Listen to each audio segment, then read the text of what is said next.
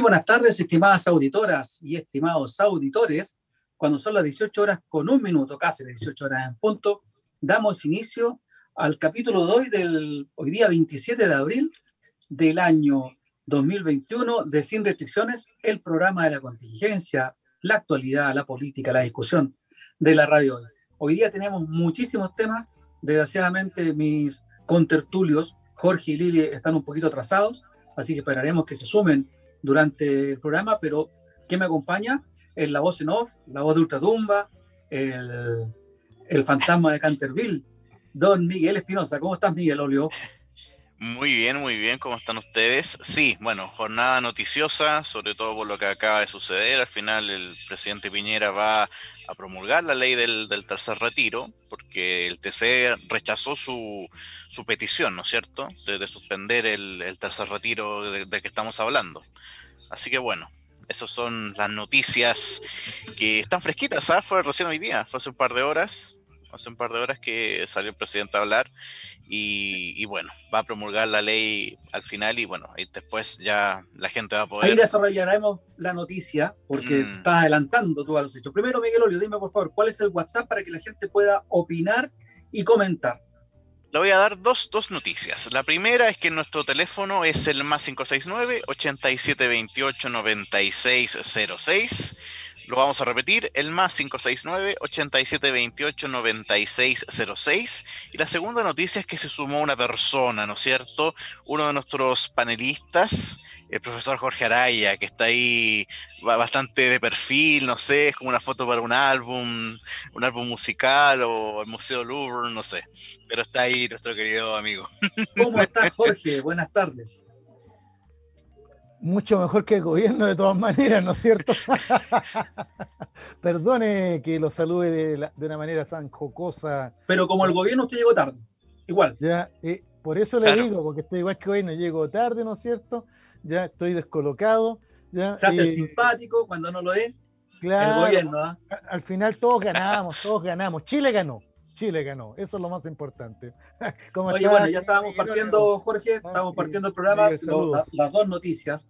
Yo creo que la, más importante es lo que ocurrió durante el día de hoy. La primera noticia es que el Tribunal Constitucional, en una forma sorpresiva, rechazó el requerimiento del gobierno contra el tercer retiro, sorpresivo porque nadie esperaba que viniera una, una cosa así. Y luego, eh, durante la tarde, después de este, de este hecho, el gobierno que llegó tarde, como Jorge como Lili. Buenas tardes, Lili. ¿Cómo están? Bien, bien. Eh, asume lo que debió haber hecho el domingo y lo que debió haber hecho la semana pasada, en realidad, de sumarse a la mayoría parlamentaria, a la mayoría absoluta en el Parlamento, que aprobó este retiro, y eh, en vez de haber hecho el show mediático que le resultó una vez más, le resultó mal, de presentar un proyecto por su cuenta, como que el otro era ilegal, pero este no es ilegal porque lo hago yo no ilegal, qué sé yo, con una cuestión más absurda aún del presidente, y que bueno, hoy día recapacitaron y ante la fuerza de los hechos y la fuerza de la mayoría, tuvieron que aceptar promulgar la ley propuesta por el Parlamento con algunos eh, agregados que, que vamos a ir discutiendo durante el desarrollo del programa. Así que muchachos, Jorge, te doy la palabra para que empecemos a desarrollarlo, interrumpámonos, conversemos, dialoguemos, veamos todo lo que fue ocurriendo hoy día, por favor, porque está calentito. Lo que pasó hoy día, nuestra amiga Lili, ¿no es cierto?, que nos acompaña hace varios meses ya, no nos creía cuando nosotros le decíamos que armar la pauta para los martes ya no era problema, porque era cosa de llamar a la moneda, ¿no es cierto? La moneda nos ha puesto en suspenso, ¿no es cierto? La moneda ya no, nos coloca los temas a conversar, a discutir. ¿Ya por qué? Precisamente por lo que hemos visto hoy día, por sus desaciertos, su falta de sintonía. Ya, eh, esto ya es de perogrullo. Eh, lo comentábamos hace un rato, ¿no es cierto, Luis Miguel, eh, por el WhatsApp? Ya y tú me dijiste, coméntalo. Ya, el hecho de que nosotros en Sin Restricciones, sin ser brujos ni mucho menos, ya hace meses que veníamos diciendo que el tema, el, tema aquí del gobierno no es tanto el retiro de este 10%, ya, o, el del primero, el segundo, lo que sea, sino que es el desgobierno, ¿no es cierto? Lo que nosotros denominamos ya como la caquistocracia, el gobierno de los peores. ¿ya? Y, y en qué sentido los peores? ¿ya? Porque la, hay una serie de, señales y síntomas que la lista es larga, si la, la, enumeramos, ya, pero que nos muestran la, falta total de, gobernabilidad. Algunos defienden el gabinete diciendo, no, es que ellos saben cómo son estos tiempos porque fueron, fueron parlamentarios, como Belolio o el ministro del Trabajo, ¿no es cierto? Ya, que, llegó hace poco. ¿ya? Eh, o la misma Carla Rubilar, etcétera, fueron parlamentarios y que ellos saben cómo son estos tiempos. Pero cuando uno revisa todas las situaciones que se han ido dando, ya yo por bromear decía que este e, es, un gabinete tipo carrusel, así, un gabinete de, púberes, ¿ya? De, de, niños, ¿ya? de personas sin, sin iniciativas, genuflexos, porque es todo sí, señor, no, señor. El presidente dijo, el presidente decidirá, el presidente aquí, como una especie de, hermano mayor, así, ¿no es cierto?, al estilo Orwell, ¿ya? Eh, o, de monarca, ¿no es cierto?, en donde el presidente al final es el, que se las sabe todas, ¿te fijas? Entonces los ministros son básicamente ya... Eh, ¿cómo es la palabra? O sea, no, no, no tienen, no tienen voz ni voto. Te simplemente son, son, son meros visires que hacen lo que el sultán les le indica. ¿no? ¿Ya? Y todo eso se ve reflejado incluso de manera triste. No, no lo comentamos el martes pasado, no alcanzamos, pero está, el tema de, una carta que mandaron los ministros, ¿no es cierto? Cuatro ministros a, la prensa diciendo, no, si nosotros apoyamos al presidente, porque se hablaba de divisiones en, en, por este tema del 10%. ¿ya? Y, y, cosas que realmente rayaban en, lo pueril, lo, lo infantil. ¿No es cierto? Un gabinete de, ya de, mira, de, kindergarten, algunos lo, bromean con eso. Y eso se vio ahora, porque eh, la improvisación continuó todo el tiempo. Ya recuerden que nosotros hoy día en nuestra pauta, ¿qué teníamos en la pauta, señora Lili? Teníamos conversar, ¿no es cierto?, discutir acerca del proyecto del gobierno. Proyecto que, por supuesto, fue retirado. Ya, o sea, ya, ¿de qué vamos a hablar? ¿Te fijas? O sea, el tema era ese. ¿ya? ¿Y por qué? Por la porfía. Ahora pasó al final lo que tenía que pasar, ¿no? Ya se impuso la lógica. ¿Y cuál fue esa lógica? Los que ahora están diciendo que esto poco menos es, la caída del presidencialismo y se impone un parlamentarismo, no es así. Aquí se impuso simplemente una lógica democrática. Ante una emergencia sanitaria y laboral, ¿no es cierto?, económica del país, ya el Congreso, ante la inacción del gobierno, ¿no es cierto?, tomó la iniciativa. ¿ya? Y el gobierno, en vez de sumarse a la iniciativa, colocó todo obstáculo posible, ¿no es cierto?, todo obstáculo posible hasta saciar hasta ya llegar y colmar la paciencia de la ciudadanía. ¿Ya? ¿Se fijan? Eh, y, al final, todo para nada. ¿Por qué? Porque ya aparece el presidente ya declarando que sí, vamos a cumplir con la constitución y las leyes. Lo dieron con el aplomo que lo dijo. Y yo me reía solo porque me acordaba de mi señor padre que me decía, siempre en estos anuncios, todos ganaron. Chile ganó, ¿no es cierto? Ganamos los chilenos porque vamos a recibir el 10%. Ganó el gobierno porque hizo cumplir la constitución y las leyes. Ganó el parlamento porque con los votos sacó al final su iniciativa. ¿Ya? Y ganamos todos, pues sí que ya, Urbit et Orbe, benditos seamos. Lo importante es que gana la gente que finalmente va a tener su 10% y va a poder salir o, o variar un poco de esta crisis, Lili. Ah, me había autosilenciado. Te censuraste, por favor, no, aquí no hay censura. había censurado. No, no. Bueno, primero saludarlos, pues perdón por llegar tarde. Hola. Son cositas que pasan. Uno va llegando ahí, justo se quema el pan, como le pasó a Piñera. Justo hoy día empezaron en la puerta del horno se quema, se quema el pan. Pasa en todos lados, en las mm. casas, en el gobierno. Pero ¿qué más decir? ¿Sabéis que me venía pensando como dónde destacar algo nuevo una falencia nueva de un gobierno absolutamente ya eh, deteriorado, cuestionado. Es vergonzoso ver lo que tenemos, es vergonzoso ver ahora también a los, al comité político, los, ministros, eh, con una notoria molestia. Hay una clara, por lo que yo entiendo, las cosas de verdad que no están bien en la moneda, eh, que hay harta tensión y me llamó la atención hoy día en la mañana, no sé si lo escucharon, eh, porque ya Moreira tiene un matinal ya, pues, o sea, distintos canales, pero él es, un personaje, un rostro de los matinales. Él decía que hasta cuándo le daban al, comité político que había que aplaudirlos porque eran los únicos que querían acompañar al presidente, que había muchos otros que se les había pedido ayudar al, al país desde, estas, desde estos cargos y que no lo habían aceptado.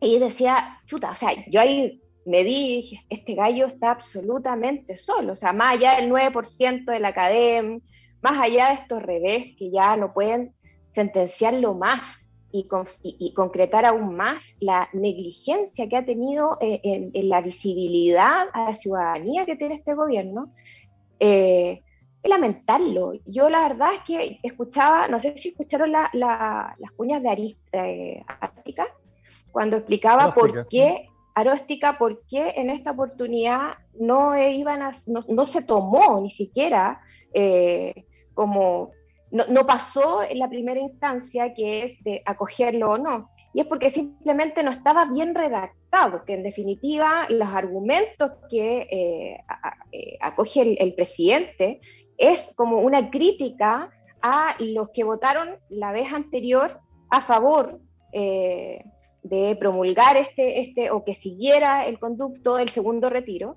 Yo en esta oportunidad entiendo por lo que se deslaya de, lo que dijo en esta, hoy en la mañana este, este juez, eh, que en definitiva ni siquiera se redactó bien la presentación al Tribunal Constitucional. O sea, es tragicómico ver cómo este gobierno, decía Jorge, se amarra los zapatos junto a los dos pies. O sea, ellos mismos se están tropezando constantemente y es una, ¿sabes qué? Más allá de la gracia que puede generar, es lo terrible que significa estar en estos momentos en un barco que está de punta. O sea, yo la verdad no le veo más allá. ¿Qué más le puedes pedir a un comité político inexperto, blandito, con el ministro de Interior Delgado, que podrá haber tenido calle y habrá sido uno de los que, los que pidió que apoyaran el, el retiro? Y no le hicieron caso. Belolio, Osa, o sea, qué poder, qué fuerte poder tienen, qué experiencia tienen. Entonces, esos errores de redacción que tú estás diciendo son exclusivamente por falta de capacidad, por falta de manejo, por falta de política. Aparte de eso, hoy día, mira, mucha gente ha escrito, eh, se repiten los conceptos avaricia, codicia, aparte del presidente. Eh, ¿Cómo estará el gallo de sentirse humillado? Porque tú bien lo dices, no lo quiere nadie. Un 9% de la academia, yo aquí estoy, estaba leyendo. Y la, academia, perdón, la academia, que la academia sabemos todos que tiene una inclinación hacia la derecha. O sea, si la academia le da 9, o sea, este gallo está marcando 3, 4. Claro, ¿te acuerdas que hablábamos que está inflado? Exactamente. Mira, lo, lo voy a leer la introducción solamente de la academia. Aprobación del presidente Piñera cae a 9% y alcanza el nivel más bajo de su segundo mandato. O sea, como bien dijiste tú, nueve de la academia. ¿Quién sabe cuánto es? La caída en la aprobación presidencial se da especialmente en la clase media, bajó 16 puntos en clase media, en los identificados con la derecha, baja 16 puntos también, y en el centro, que baja 17. Y entre quienes votaron por Piñera en la segunda vuelta de 2017, 17 puntos. O sea que la gente que reconoce, porque ya nadie reconoce, esta cuestión es increíble, como los cubanos exiliados en Miami. Todos tenían grandes terrenos, se los quitó la revolución. Si fuera cierto, Cuba sería tan grande como Brasil. Aquí, claro. si fuera cierto que nadie votó por Piñera, este gallo hubiera sacado 10, puntos, no sé, una cosa así. No llega. Pero de la gente que reconoce, hay 17 puntos que bajan, ¿cachai? Ahora, la clase media bajó 16 puntos. ¿Y por qué? En el proyecto que presentó el gobierno, chiquillo, el principal perjudicado era la clase media. ¿Por qué? Porque la gente que gana más de... ¿Cómo? La real, no la que... La gente que gana más de 1.800.000 iba a tener que pagar impuestos por el retiro. Yo te pongo un ejemplo, una persona que gana 2 millones de pesos, Lili, Jorge, y tiene dos o tres hijos, es una familia que están estudiando, está pagando universidad, viviendo, no es rica, weón, no es rica. Con dos, y, la y, sin embargo, y sin embargo no quieren aprobar el impuesto a los súper ricos, que es por una vez y un 2,5%. Y sobre un cierto patrimonio. ¿Cachai? Exacto. Entonces, ahí lo perjudicaba la clase media. Luego, le ponía un punto de recuperación, un, un sobrepunto, digamos, de, de, recuperación a las pymes para recuperar los montos de la gente que, que lo había retirado. ¿Sabéis lo que significa? Pafa la vela no significa nada, o sea, para la empresa quiero decir. Pafa la vela, para el retail, para Sencosud, para ninguna de esas empresas significa nada. Pero para el tipo que tiene un restaurante en la esquina de tu casa, por Lili, o al señor que tiene la zapatería en la casa de nosotros, o en la mueblería de no sé dónde, o el taller mecánico, le significa encarecer, encarecer mucho el empleo y ya están fregados, ¿cachai? Oye, pero si Suet decía, es que eso fue, pues Suet dice que, no sé si lo escucharon, dice Suet que estuvo con el, con el gobierno el día viernes, reunido, viendo toda una planificación de ayuda para las pymes en esta nueva eh, vuelta, aperturas, qué sé yo, que me imagino también lo vamos a hablar. Eh, y resulta que dice que se encuentra con esta sorpresa, este anuncio el día domingo, donde jamás fueron conversados esos puntos. Lo que dices tú, puntualmente las pymes, que son las que resentirían un 1%. Entonces, y, sumado además, obvio, que nace que lamentablemente en un país donde se nos ha acostumbrado a ser vacunados, porque muy, muchas vacunas hemos tenido durante este tiempo, pero nosotros estamos vacunados hace no sé cuántas décadas aquí en Chile, todos los días nos vacunan. Eh, eh, eh, es súper irrisorio que lamentablemente nadie cree. Oye, pero ¿sabéis que ese 1% no va a salir del trabajador? Pues nos van a, a nosotros nos van a cobrar eso todo el mundo duda de ese famoso uno, de ese punto famoso que supuestamente va a dar el empresario. Entonces, tú ya ahí tenés una, los pymes no pueden hacerlo. Y dos, los grandes van a buscar el resquicio porque además saben que se les facilita la llegada para nuevamente ponerle la pata encima. Entonces, ahí va también. ¿Para qué era esta cuestión? Y ahí queda de nuevo como, como la poca credibilidad o nula credibilidad que tiene este gobierno. No. todos estábamos convencidos de que en el fondo lo que estaba favoreciendo era el negocio de la AFP. ¿Por qué? Uno dice, no, que la AFP ganan con el 3% de la comisión. Sí, yo a lo que me refiero es que con esta plata las AFP empiezan a especular e invierten. ¿Y dónde invierten? Justamente en las grandes empresas. Al mismo que le están quitando el 1%, entre comillas, de los grandes conglomerados, después se lo va a entregar, ya sea invirtiendo en acciones o con préstamos de todo tipo. ¿Cachai? Entonces, para echar a andar la máquina, que aquí también Jorge en alguna oportunidad lo ha dicho y nosotros hemos coincidido, ¿qué sería este país sin los ahorros nuestros? Nosotros, como trabajadores, con nuestros ahorros, movemos la economía de Chile. Y sin embargo, le pasamos plata a la FP, la FP se la pasa a los bancos, los, bancos nos prestan plata con interés. Es así. Prácticamente es así como figura este círculo. Ahora, chiquillos, yo quería, y esta crisis, ¿quién la ha mantenido en nuestros bolsillos nomás? Pues primero fueron la idea maravillosa del candidato presidencial actual, Briones, que nos echó mano al seguro de cesantía, y después las soluciones siguientes fueron los retiros del de, AFP. Acá lo que ha salido, y más bombo que le ponen de lo que ha salido de verdad. Pues. Pero claro, porque al final de cuentas siempre con las letras chicas, pues el bono de clase media, ¿a quién le llegó? A muy poca gente. ¿Y a quién le llegó de 500 lucas? Porque le llegó de menos, muy poca gente. El famoso ingreso familiar de emergencia, también a muy poca gente. Yo quiero leer, mira, Ricardo Toro nos escribe y nos dice aquí que esto es un terremoto político, esto lo llevará, se refiere a Piñera, a perder o a la derecha, al gobierno, a perder en las elecciones de gobernador, alcalde constituyente de mayo, a todo el conglomerado chileno vamos.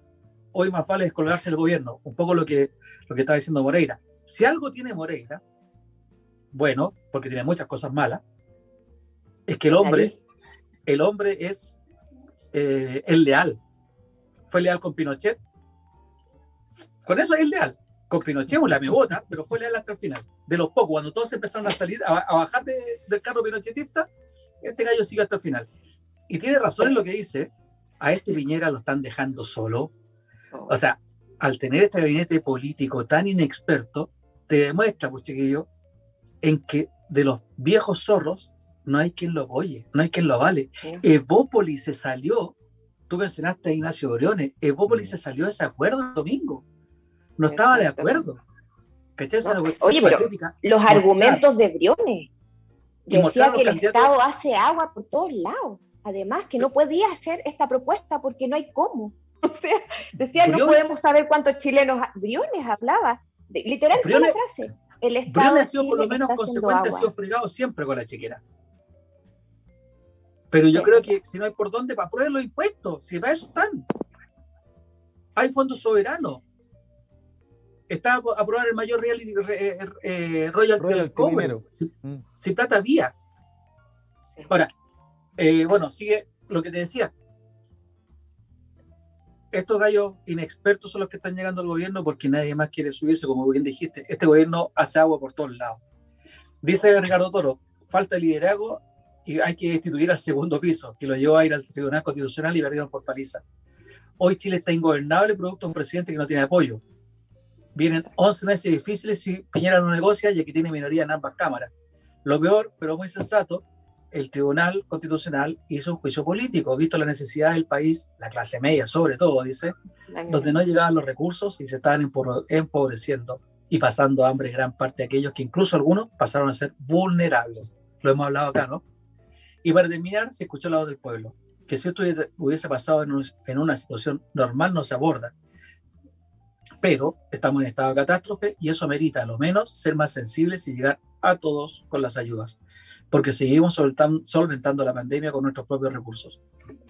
Yo creo que lo ha resumido súper bien lo que nosotros veníamos hablando hace rato. Y Sebastián Balbontín de Temuco dice, hizo a nivel pésimo en tratar de obstruir un proceso que está claro que el gobierno no ha ayudado a nadie, solo quiere que parezca que así es, pero la verdad es que no. Y mostró su cara, donde la avaricia y la codicia no dan paso al sentido común.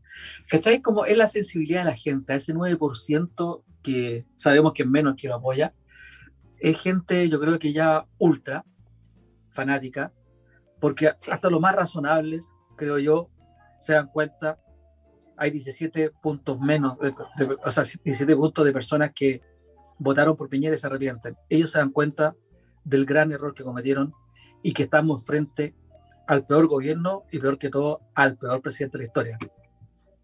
Consiguió su objetivo. Él siempre ha querido ya dejar un legado. Y este va a ser un gran legado. ¿Ya? ¿Cómo no hacer las cosas? Igual como pasó con lo de la pandemia, ¿no es cierto? Que los países europeos nos festinaban ahí, ¿no es cierto? Y en, Europa diciendo de que Chile, modelo de cómo no hacer las cosas. ¿Ah? Bueno, en términos de política, esto va a ser una gran clase, o sea, eh, clase para la ciudadanía. No porque una, o sea, Piñera como presidente es un gran empresario. Nada más. por ejemplo, y ni siquiera estoy tan seguro que sea gran empresario, porque no, nunca ha hecho empresa, es un especulador. Pero bueno, una vez un amigo me, me criticaba diciendo de que él Piñera era un hombre muy inteligente. Yo le decía inteligente o pillo. O sea, vivo, como dice, ¿no es cierto?, en, la parte delictual. Este es vivo, ya no es Gil. Es vivo. Pero es vivo, claro, no vivo, es vivo. Entonces, pero fuera de broma, ya nosotros lo comparamos con Luis Miguel también al presidente en sus delirios, ya eh, de autócrata, como el, personaje del cuento de Andersen, ¿no es cierto? El, emperador desnudo. Bueno, ahora no solo está desnudo, sino que está solo. ¿Te fijas? ¿Ya? ¿Y por qué está solo? ¿Ya? Porque él también siempre le gustó, eh, ¿no es cierto?, rodearse de genuflexos, ya gente que le decía, sí, señor, sí, presidente, lo que el presidente diga, ¿no es cierto? Y después los premiaba con embajadas como en España, por ejemplo, no sé, cosas por el estilo, ¿ya? Pero no tienes que rodearte de gente que te diga todo que sí y que te encuentre todo fantástico, ¿ya? Tus verdaderos amigos te dicen tus defectos, ¿ya? Y tus verdaderos colaboradores, ¿ya? Te ayudan en, organizar y sacar adelante esto, ¿ya? No en decir que, que sí nomás y, y, y, y hincar la rodilla. Entonces, al final, ya, este pequeño autócrata, ¿no es cierto?, que tenemos este pequeño tirano, ya que le declaró la guerra a Chile un 18, un 19 de octubre, ¿no es cierto?, simplemente se derrotó solo. ¿Ya? ¿Por qué? Porque no escucha a nadie. No, mira, es como los monos de Nico. Ustedes ubican los monos de Nico, ¿no es cierto?, de Japón, que es el que dice, no oigo nada, ¿no es cierto?, no digo nada y no veo nada. Bueno, Piñera está igual que son monos, pues. Ya, hoy día, al verlo, ya yo te juro que me afirmé del asiento cuando vi la última conferencia de prensa, el último que, mencionó el presidente. Cuando bajó con el. Claro, cuando bajó con todo, porque yo te juro que llegué a pensar, dije, ¿qué, qué, barbaridad va a decir? Yo bromeaba diciendo que iba, a felicitar al, a la película el, agente Topo por ganar el Oscar. Y haciendo broma decía, porque así de desconectado está. O sea, ni siquiera sabe eso. ¿Te fijas? Pero no, gracias a Dios, ya veo, veo un hombre que al final, con un poquito de sentido común, dijo, sí, vamos a promulgarlo.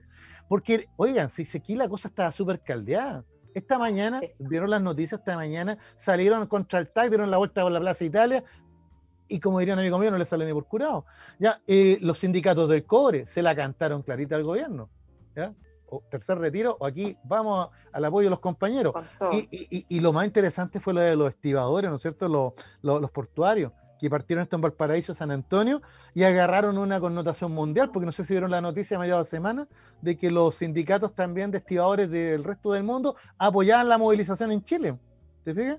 O sea, ah, eh, empezó, empezó a tomar esto un, cariz ya de, justicia social en donde las simpatías están por el pueblo, aunque suene tan, ¿no es cierto?, rebuscado el concepto, ya, y, no por el gobernante o el déspota de turno. Y desgraciadamente Piñera quiso ampararse, ¿no es cierto?, en defender la constitución a rajatabla, ¿ya? Y no le sirvió de nada. ¿Te fijas? Porque esta es una constitución que no tiene apoyo ciudadano y por algo se la vamos a cambiar. Por algo va a haber una Lo que le dijeron a Piñera, para terminar mi comentario, redondearlo, lo que le dijeron desde su mismo sector es que, presidente, si no cede, esto es como la caña. Si la caña no cede al viento, se quiebra, pues. ¿ya? Hay que ser flexible y doblarse. Bueno, esta caña se quebró hoy día, pues. Y el presidente Piñera le ha hecho un daño enorme a su sector porque evidentemente eh, las personas ya no confían en los políticos en general. Ya, pero usted va a votar por la usted va a votar por un ministro de Piñera para constituyente, yo no lo haría.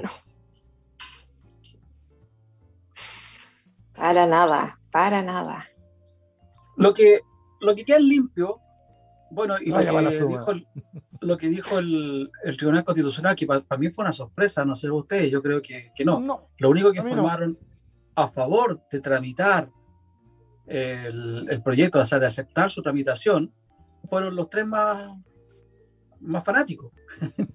Cristian Letelier, cercano a la UDI, ¿verdad, Lili? Sí. Es, fue un ex diputado. Claro. Miguel Ángel Fernández, y la amiga del presidente María Luisa Abraham. Pero los que votaron por no acoger la tramitación fueron Iván Aróstica, que ustedes ya mencionaron, Gonzalo García, Juan José Romero, Nelson Pozo, José Ignacio Vázquez, María Pía Silva y Rodrigo Pica. O sea, fue 7 contra 3.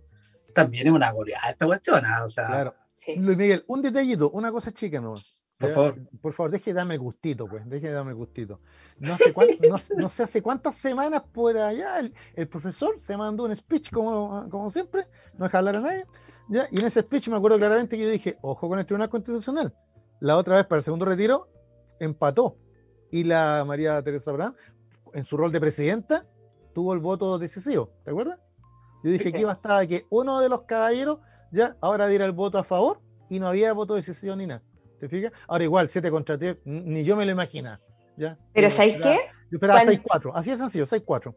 ¿no? Yo pensé que cuando, viste que primero se votó por la inhabilidad de ella para seguir como presidenta del TC, ah, y la votación fue súper apretada, pues fue 4-5. Claro. Sí, dije, oh, oh, oh aquí, esto va de nuevo a repetirse. Ahí pensé que iba a ser como el segundo. mira, Lili, no, podía ser de otra manera, Lili, porque si ellos hubieran votado contra su propia presidenta, ya se autoinhabilitan todos, pues, o sea, el tribunal pasa a ser un, juego nomás. No, pues solo, e, eh, solo ella quedaba sin voto, que era la idea. Sí, claro, yo, pero, yo coincido con la Lili, yo tampoco pensaba en ningún momento que esto se iba a dar vuelta. Yo dije, esta no, es que por lo mismo, por la magnitud 7-3, lo que decís tú, eso es lo que me yo quiero, yo confiaba en que uno se diera vuelta, ¿no? Uno. Es tanta el carerrajismo esta cuestión que fácilmente se iba, iba a ser 5-5 y ella, carepano, iba a votar a favor de, de la postura del gobierno. Por yo eso yo me la jugaba con el 6-4, pero 7-3, ¿qué quieres que te diga? Ni siquiera las velitas que prendía los santos me, me, habían dado tanto gusto. Yo te, te, comento lo que estaba diciendo, que yo coincido con la Lili, que iba a ser 5 5 y ella care raja, como tú dices, Lili, iba a dar. Pero, pero mira el, detalle: si hubiera sido así, esta cosa enciende la pradera. Porque yo te digo, los portuarios, los mineros, ya, los transportistas, o sea, la cosa está, está que arde, o sea. Oye, pero un datito como un pelo, un pelo a la sopa, uno más. Ustedes supieron, eh, yo de, de la moneda me enteré que estaba evaluándose el veto, que no lo descartaba Piñera. dejémoslo ahí, dejémoslo ahí, vamos a la pausa. Pónganos un veto. Usted manda. Vamos a la, pausa, vamos a, la pausa y volvemos con el veto según Lili con las El veto. el veto. El veto. El veto en esto. No te vayas. Volvemos después de una breve pausa comercial. Disfruta en la sintonía de la hora. Personaliza tus ideas con Estampados MG, una excelente alternativa para estampados de poleras, tazones, cojines, delantales y mucho más. Especializados en personalizar recuerdos para todos los fanáticos del fútbol y clubes de fans. Encuéntranos en Facebook y Twitter como arroba estampadosmg y en nuestro Instagram como arroba estampadosmgcl. Despachos a todo Chile. La mejor opción de precio y calidad la encuentras en Estampados MG.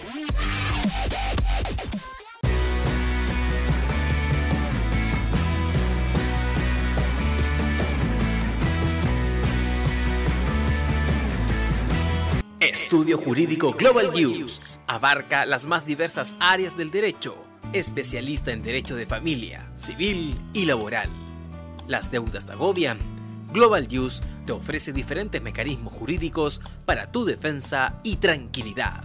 Para consultas y atención personalizada, escríbenos el mail contacto arroba global o visita www.global y pide tu hora de atención sin costo. Estudio Jurídico Global News. Estamos al servicio de la gente. Cuivo.cl es un sitio de comercio seguro y libre para todos los que quieren comprar y vender cualquier cosa de una manera segura, fácil y gratuita. En Cuivo.cl puedes encontrar autos, casas, ofertas de trabajo, artículos para el hogar y mucho más. Nuestro servicio está dirigido a toda la población, pero nuestra oferta también incluye a las empresas locales que quieran publicar sus productos y servicios a la gente. Cuivo.cl, donde buscar y ofrecer es más fácil. Vota en las diferentes categorías de nuestro ranking. Tú eliges los temazos de la semana en la hoy. Música, deportes, cultura, noticias e información. Todo esto lo puedes encontrar en La Hoy. ¿Tu empleador no cumple con sus obligaciones? ¿Sufres de acoso laboral? Con Defensa Trabajador de Global News puedes defenderte. Di no a los malos empleadores. Pide tu hora de atención al mail contacto arroba globalnews.cl y para mayor información visita www.global Con Defensa Trabajador de Global News nos pagas cuando ganemos tu caso.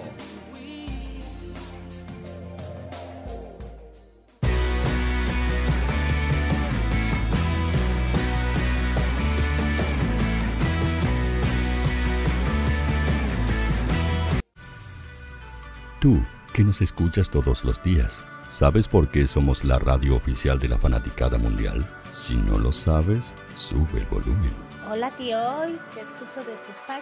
Hola Radio Hoy, un saludo cordial desde la ciudad de Simi Valley, California. Desde la lejana Punta Arenas, tío Quimera, por favor, gracias. Hola, buen día, los saludo desde la Ciudad de México. Hola tío, ¿cómo estás? Te saluda Mónica Osuna desde Paraguay. Hola, saludos desde Ecuador. Buenos días tío, hoy me les saluda Susan de Guatemala. Hola Radio Hoy, mi nombre es Karen, de Argentina. Hola Radio Hoy, saludos desde Bogotá, Colombia. Soy Daxane y los escucho desde Nicaragua. Hola Radio Hoy, les mando un saludo desde Costa Rica. Hola tío, soy Majo de Bolivia. Hola tío, hoy soy Katia de México. Somos la Hoy la radio oficial de la fanaticada mundial. ¿Quieres que tu marca llegue a miles de personas? ¿Buscas hacer crecer tu negocio? Envíanos un mail a radio@radiohoy.cl y sé parte de nuestra parrilla programática. Únete al equipo de auspiciadores de la Hoy. Los fans de Chile y el mundo nos prefieren. ¿Y tú qué esperas para seguirnos? Síguenos en Twitter como arroba Radio Facebook La Radio Hoy, Instagram arroba Radio porque somos la radio oficial de la fanaticada mundial. Radio Hoy es una empresa Hoy Comunicaciones. Visítanos en www.hoycomunicaciones.cl.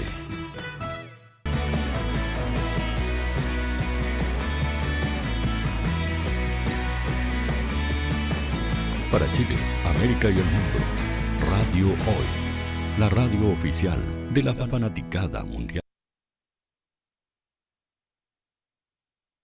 Ya se acabó el programa, estamos todos enojados aquí en esta Nos vamos, nos vamos todos. Oye, nos quedamos calentitos entonces. Lili, ¿qué pasa con el veto? ¿Qué, ¿Cuál fue la reacción de, del emperador, del rey, del bufón, como ustedes quieran llamar. Cuente, las minucias ahí, cuente ahí. no, es que seamos, no que sea el profesor. No, no, no yo, tengo, yo, tengo, aquí mi tejido, ¿qué te crees? Mira, lo tengo aquí.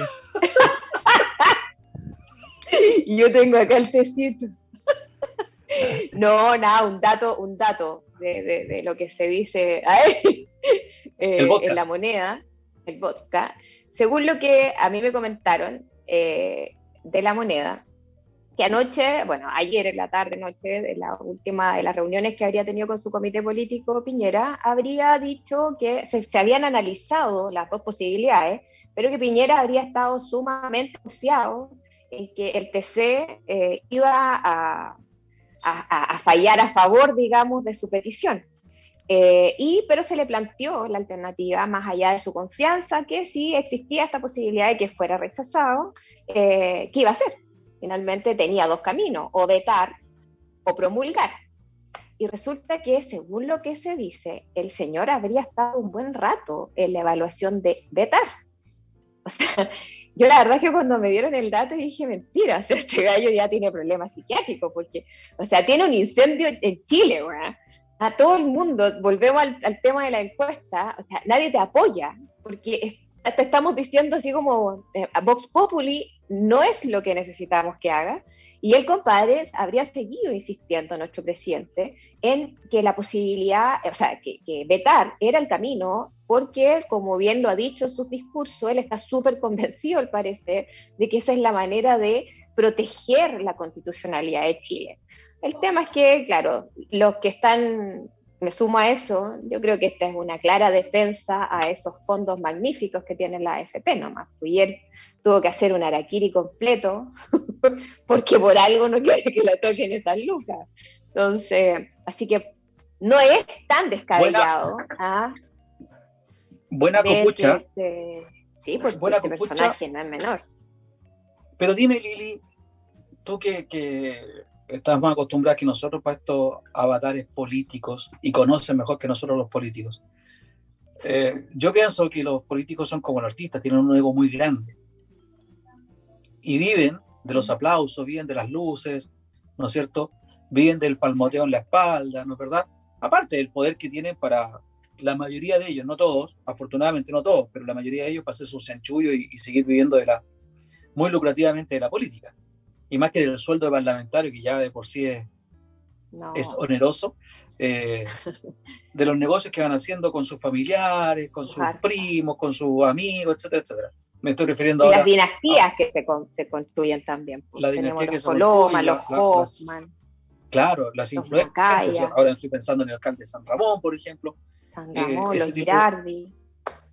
Ese tipo de gente.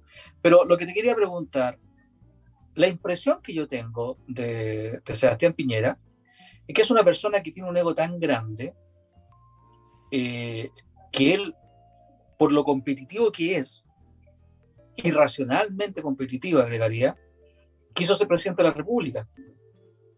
Porque el papá los más crió y lo, lo hacía competir con su hermano y se terminan odiando con el hermano.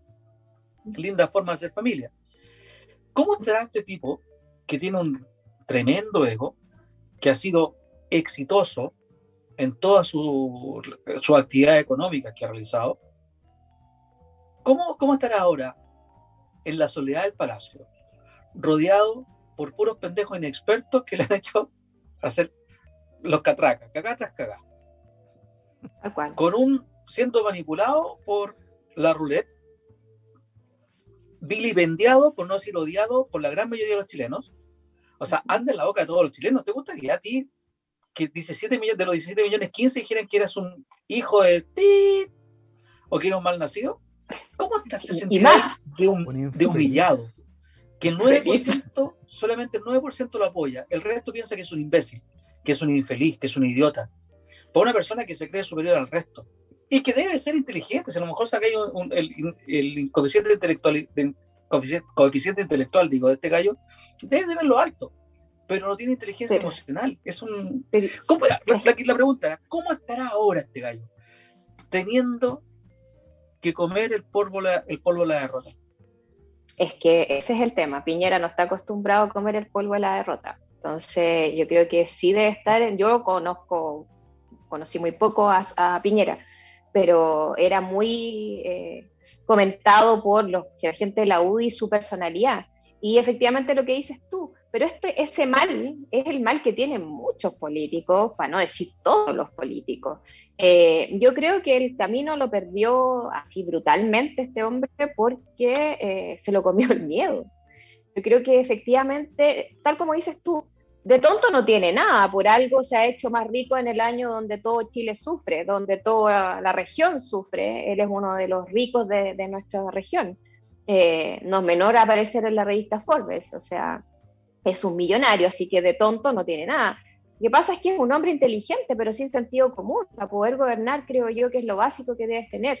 Y él lo demostró con crece, sumado a lo que bien dicen ustedes él se eh, encargó de crear este conjunto de puber que la verdad es que pueden tener a lo mejor muy buenas intenciones, muchas ganas de, eh, pero conocimiento, muñeca política, claro está que no la han tenido. Eh, hoy día, no sé si ustedes lo escuchaban a Piñera, estuvo en el cumpleaños de 97, 95, si no me equivoco, de Carabinero. Oye, pero como como dicen los cabros chicos, le, cargó la VIP al, director de carabineros, le dio un queque, le hizo un queque, o sea, impresionante. Aquí como que todos los cuestionamientos, todas las investigaciones que hay en relación a carabineros, la institucionalidad, hoy nuestro presidente dijo, no, hay unos poquitos, aquí la institución se respeta, aquí yo doy todo mi respaldo, o sea, no se hace cargo solo de soslayadamente de todos los cuestionamientos que no solo son cuestionamientos, hay una serie de investigaciones, hasta hace pocos meses atrás teníamos a Carabinero eh, a través del medio CIPER, eh, escuchamos los audios de su relación estrecha con los narcotraficantes y suma y sigue, estábamos hablando en comerciales de lo que pasa con el Sename, eh, de niños que se están fugando de centros del Sename ya diciendo basta, no quiero que me peguen más, no quiero que me maltraten más. Salen los mismos papás buscando a esos niños y dicen, oye, yo soy la abuela, no me lo querían pasar y yo ahora no lo pienso devolver. O sea, tenemos un caos en muchas áreas. ¿Para qué decir? También lo decías tú, Luis, la delincuencia. O sea, claro está que este hombre tonto no es. Pero en esta pasada, yo por lo que veo, por la rentabilidad, como decía Jorge Raya para la suma, aquí el único que ha ganado es Piñera. Por lo tanto, está confirmado que sentido común o servidor público, este compadre nunca lo ha sido. Y nunca lo ha sido. La primera pasada la disimuló o el contexto social se lo permitió, pero en esta pasada no, perdió el norte y no sabe conducir. Imagínate andar apelando al respeto a la constitución. Si Chile, el 80% de Chile le dijo no queremos más esta constitución, o sea, eh, eh, ya de ahí en adelante empezar, es absurdo cuestionar, también lo hablaba, desconectado, hablar de un proyecto que fue aprobado por más de 100 parlamentarios. O sea, cuestionarlo, si no se supone que ellos son los representantes del pueblo, entonces, y el mismo presidente dice, no, eso es inconstitucional, lo vamos a tomar, lo llevamos, y, y, y suma todo este caos que existe en la ciudad, eh, en la ciudadanía, el retraso aún más de que llegue las ayudas, las autoayudas a, todos los hogares, clase media, qué sé yo, eh, todos los, sectores más vulnerables, etcétera. O sea, eso yo digo, y daba estos ejemplos de carabineros, de Sename, qué sé yo. Aquí nadie se hace cargo de nada. Hemos visto al ministro de Justicia dando alguna señal de coordinación al tema de la escoba que está quedando en Rancagua con el Sename. Ninguno. La última vez que vimos a ese ministro fue cuando salieron las cárceles VIP no sé si se acuerdan, cuando mostraron los plasmas de, los, de las cárceles y fin del comunicado. Y aquí lo que más alega Chile es justicia, falta de justicia. ¿Y dónde está nuestro ministro? Entonces, Piñera, yo insisto, él, yo la verdad que pido que alguien de ese mundo, segundo piso, subterráneo, da lo mismo, lo que le meta la cabeza al guate y le diga, oye, compadre, despierta, te quedan 11 meses, si no este país se va al hoyo.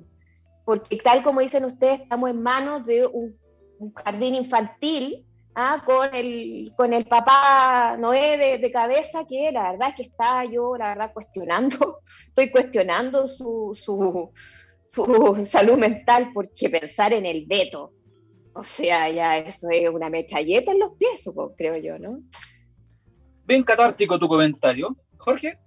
Mira, escuchaba Desconectado, descontento. Eh, ¿Cómo definirías tú a Piñera? Hoy día Piñera, lo que dijo Lili en la actividad con Carabineros, dijo, la reforma Carabineros no es desde cero. Un poco diciendo, no está todo hecho tan mal. Vemos que avanza la delincuencia, Carabineros no está. Veo que avanza la corrupción, ahí Carabineros está. Vemos que avanza la represión, ahí Carabineros está. Vemos que lo que dice la Lili, los ministros más importantes o de peso político no están, no aparecen, no aparece la Raín, que vaya aquí importante, ideológicamente hablando, no aparece Alaman, desapareció Alaman, Pato Melero apareció ayer corriendo, bajando la escalera, ¿cachai? Y aparecen estos púberes, como dijo la Lili, que, que ningún peso le dan.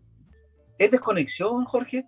Lili esbozó y dijo, lo único que gana es Piñera, supongo que se refiere a que ganó plata. Claro. Pero esta pérdida que tiene Piñera en, los votos, en el apoyo, ¿cómo lo marcará? ¿Y cómo será los próximos meses? Lo que decía Ricardo Toro delante, lo que lo leí.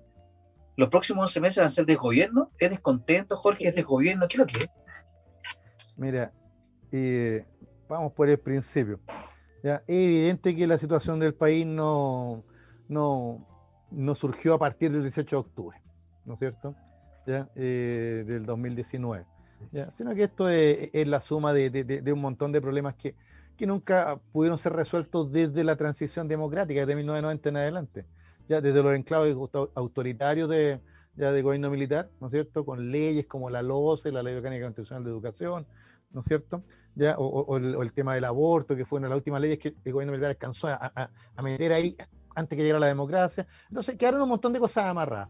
Es verdad que los buenos de la concertación administraron, como dicen, ¿no es cierto?, con mucha crítica ahora, el modelo. ¿Qué modelo? Este modelo de crecimiento económico, ¿qué modelo neoliberal? Y que tuvo, tuvo un tremendo auge, ¿no es cierto? Porque eh, durante los gobiernos de la concertación, con la apertura al exterior y la globalización, ya evidentemente parecía que había Chile negociaba con mucha gente, tenemos, somos los países más globalizados con tratado de libre comercio, ya mucho dólar, etcétera, buenos precios del cobre, o sea, estaba todo dado como para que el país creciera y alcanzáramos lo que, lo que nos ha prometido Luis Miguel desde que nacimos, ¿no es cierto? Más de 50 años, el desarrollo. ¿ya? Bueno, entonces con, esa cantina del desarrollo llega el gobierno de Piñera, ¿no es cierto?, con una campaña ya eh, atroz contra el gobierno anterior de Bachelet, ya que ya lo estaba haciendo súper mal, ¿no es cierto?, abandonada por sus propios ministros también, acuérdate de que hemos comentado lo de Burgos, el otro día salía dando consejos de no sé qué, porque así son de carepalo, ya, pero bueno, la cosa es que va a ser corta la historia, llega a Piñera, pero se nos olvida, a, la gente se le olvidó el detalle, ¿cuál era, cuál era lo que nos prometió este gobierno? Este gobierno nos prometió crecimiento económico. ¿Por qué? Porque con, con, con Bachelet, ¿a cuánto estábamos? Como en uno punto y tanto estábamos creciendo, ¿te acuerdas? ¿Ya? Era poco el crecimiento, 1.9 creo que fue lo máximo. Entonces, eh, la gran promesa del gobierno Piñera era que un empresario como él, que ya tenía experiencia como presidente de la República, ahora sí que íbamos a crecer al 2, al 3, al 5%, porque es lo que Chile se merece. Además que no viene a robar si tiene tanta plata que no necesita robar. Exactamente, no, y aparte como tiene tanta plata y hay que cuidar a los ricos, porque los, ricos dan empleo, los ricos que invierten, ¿no es cierto? Así que hay que, hay, que cuidar a los ricos, toda, esa, toda esa cantinela de cosas. Bueno, ganó Piñera, democráticamente sacó una buena votación. Claro, uno podría objetarle sí, pero votó la, mitad de la gente. Sí, pero los que votaron le dieron el triunfo. Ya, porque como uno dice, como por ahí escuché algunos tontos que, que estaban diciendo, y si estuviera Guille sería peor, pues, así como, como, como, como comentario cabrón chico etcétera. Pero bueno, la cosa es que la cosa es que no está aquí ¿ya? sino que está usted, en este caso Piñera. Tú preguntabas, ¿cómo estará Piñera ahora? ¿Ya? Debe estar él, él, con, un, con una, un malestar enorme en su ego, como dices tú, porque él es un ganador, un winner, un winner. Un winner. Es vivo, es vivo. ¿ah? Claro, un winner. Entonces, él, en estos momentos, ya él, él hasta, hasta perder un juego de damas para Peñera debe ser humillante, ya cuando le ganan los nietos, no sé. Ya, porque el tema es que él, él buscó hasta el último minuto el resquicio, el resquicio legal porque así está acostumbrado a hacer sus negocios, con resquicio. Nunca afrontó la ley por el tema del Banco de Talca. Ya hizo, lo mandaron a hacer un negocio a, Estados Unidos, volvió con lo de las tarjetas, ya, y, a su empleador se lo pasó por el aro. ¿Te fijas? Se lo robó. Eh, literalmente, etcétera. Entonces, entonces, cuando uno empieza a revisar la historia del personaje, a mí lo que haga o diga no me sorprende. ¿Te fijas? Ya, lo que me sorprende es que los votantes chilenos ya le hayan dado esta, este voto de confianza, aún ya conociendo su primer gobierno. Pero claro, ¿cuál era la promesa? La promesa era el crecimiento económico. Ahora Piñera, para sus memorias ya y su legado, va a poder decir, ¿no es cierto?, que la culpa eh, no, no, no, es de, no es del cojo, sino que es del empedrado. ¿Y cuál fue el empedrado? Ya, la pandemia, por el estallido social, porque no, no nos retrotrajo a los años 70, la pandemia, la crisis económica de la pandemia. O sea, el coronavirus va a ser un capítulo especial para él, me imagino, en su autobiografía, ya que se la deben estar escribiendo ya. Pero en el fondo, no nos olvidemos de ese detalle. Ya está bien, esa era la promesa, crecimiento económico. ¿ya? Pero crecimiento, yo siempre se lo he dicho a mis alumnos, no es lo mismo que desarrollo. No es lo mismo que desarrollo. ¿ya? O sea, un país puede desarrollarse, ¿ya? No necesariamente con crecimiento económico. Hay países que han tenido enorme crecimiento. Hay países que tienen ingreso per cápita espectacular. Pues. Ustedes saben el ingreso per cápita de Brunei, un sultanato petrolero. Espectacular, pues. ¿ya? Pero ¿cómo vive la gente de Brunei? Mal, pues. Vive en el sultán con su colección de automóviles nomás. Bueno, Chile es lo mismo, pues. Ya, lo del 18 de octubre desnudo eso. Desnudo que el, el 9, 9 deciles ¿ya? De, de, de, del país vive con salarios de 500 lucas menos. ¿Te fijas? Y que solo un decil supera el millón y tanto y de ahí para arriba. Pero también dentro de ese último decil, la diferencia es enorme, porque una persona que gane 2 millones en estos minutos no es millonaria. ¿ya? Y, no, lo, no se puede comparar con una persona que gane 15 millones en el mes. o sea, con un parlamentario, digo yo, por ejemplo. ¿ya? Entonces, fuera, para terminar el, asunto de Piñera, claro que debe estar frustrado y, molesto, ¿ya? y echándole la culpa como buen cojo al empedrado, ¿ya? porque en realidad acá el gobierno nunca acudió al diálogo, ¿ya? siempre acudió a que ganamos las urnas, ahora hacemos lo que queramos. ¿Por qué? Porque nos dieron el respaldo en la, en la, votación. Y así no se gobierna, pues. Toda esta patrulla juvenil que quiso llevar a la moneda para darle oxígeno, simplemente demostró ya que no, no, no conoce el juego de, de, de político. Porque acá para hacer leyes, para impulsar programas, para hacer Estado, ya hay que negociar. ¿Te fijas? Hay que negociar. Y el gobierno nunca lo hizo. Y ahora tampoco quería hacerlo. Yo sé que yo no sé, tiene, realmente no sé quién le amarró las manos a Piñera, o a lo mejor bajó del segundo piso el, el, el, el sumo sacerdote y le ha dicho, Tatán, por favor, asúmelo porque de otra manera no lo entiendo. O sea, Satán. Te juro, claro, pero es que, es que ya es que se conocen, son amigos, pues. Porque como lo dijo muy bien Luis Miguel, este es el gobierno más ideologizado que hemos tenido. Y como lo dije yo al principio del gobierno de Piñera, ya, y me tildan de marxista al tiro por, por, la frase, ya la lucha de clase no la instauró Jado en el Partido Comunista, la instauró el gobierno de Piñera desde el primer día, ya que empezó a denostar a los gobiernos anteriores diciendo que en 20 días habían hecho más que en 20 años, ¿se acuerdan? Exactamente. Bueno, Ahora, en resumen, chiquillos, hoy día resumen, lo que dijo el presidente Piñera fue que aceptaba promulgar la, la, ley tal como está, como se presentó en el Parlamento, dado que hubo rechazo en el Tribunal Constitucional, y van a agregar tres puntos. Uno, que el bono de 200 mil pesos para la gente que se quedó sin, no tiene recursos, en este momento hay que retirar de la AFP. Eh, el mecanismo de reintegro de votos, que ya lo conversamos, donde 2% se van a devolver a la AFP para que la gente reintegre estos 4 millones que va a retirar. O sea, se van a demorar varios meses, 200 y tantos meses se van a demorar por lo menos, dependiendo del sueldo.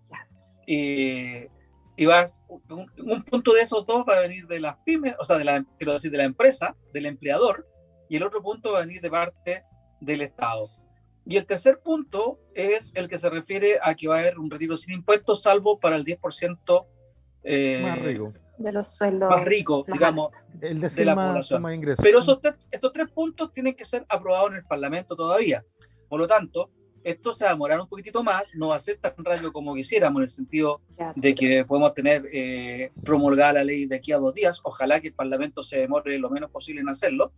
Para mi gusto, para mi gusto, creo que ojalá se aprobara el 1 y el 3, y el 2, el mecanismo de reintegro de fondos, no, porque ya lo han dicho algunos, es una reforma encubierta a la, al sistema provisional, ya que el Estado va a apoyar a la AFP y va a apoyar a la especulación. Y el otro resto, ya dijimos, afecta muy fuerte a la economía del país porque afecta a las pymes, a muchas empresas de, la, de, la, de, de esa área que ya están prácticamente quebradas. Otra cosita, chiquillos, para que tenemos todavía sí, tres minutitos para comentar, antes que Jorge pase a su, a su franja, el tema del desconfinamiento.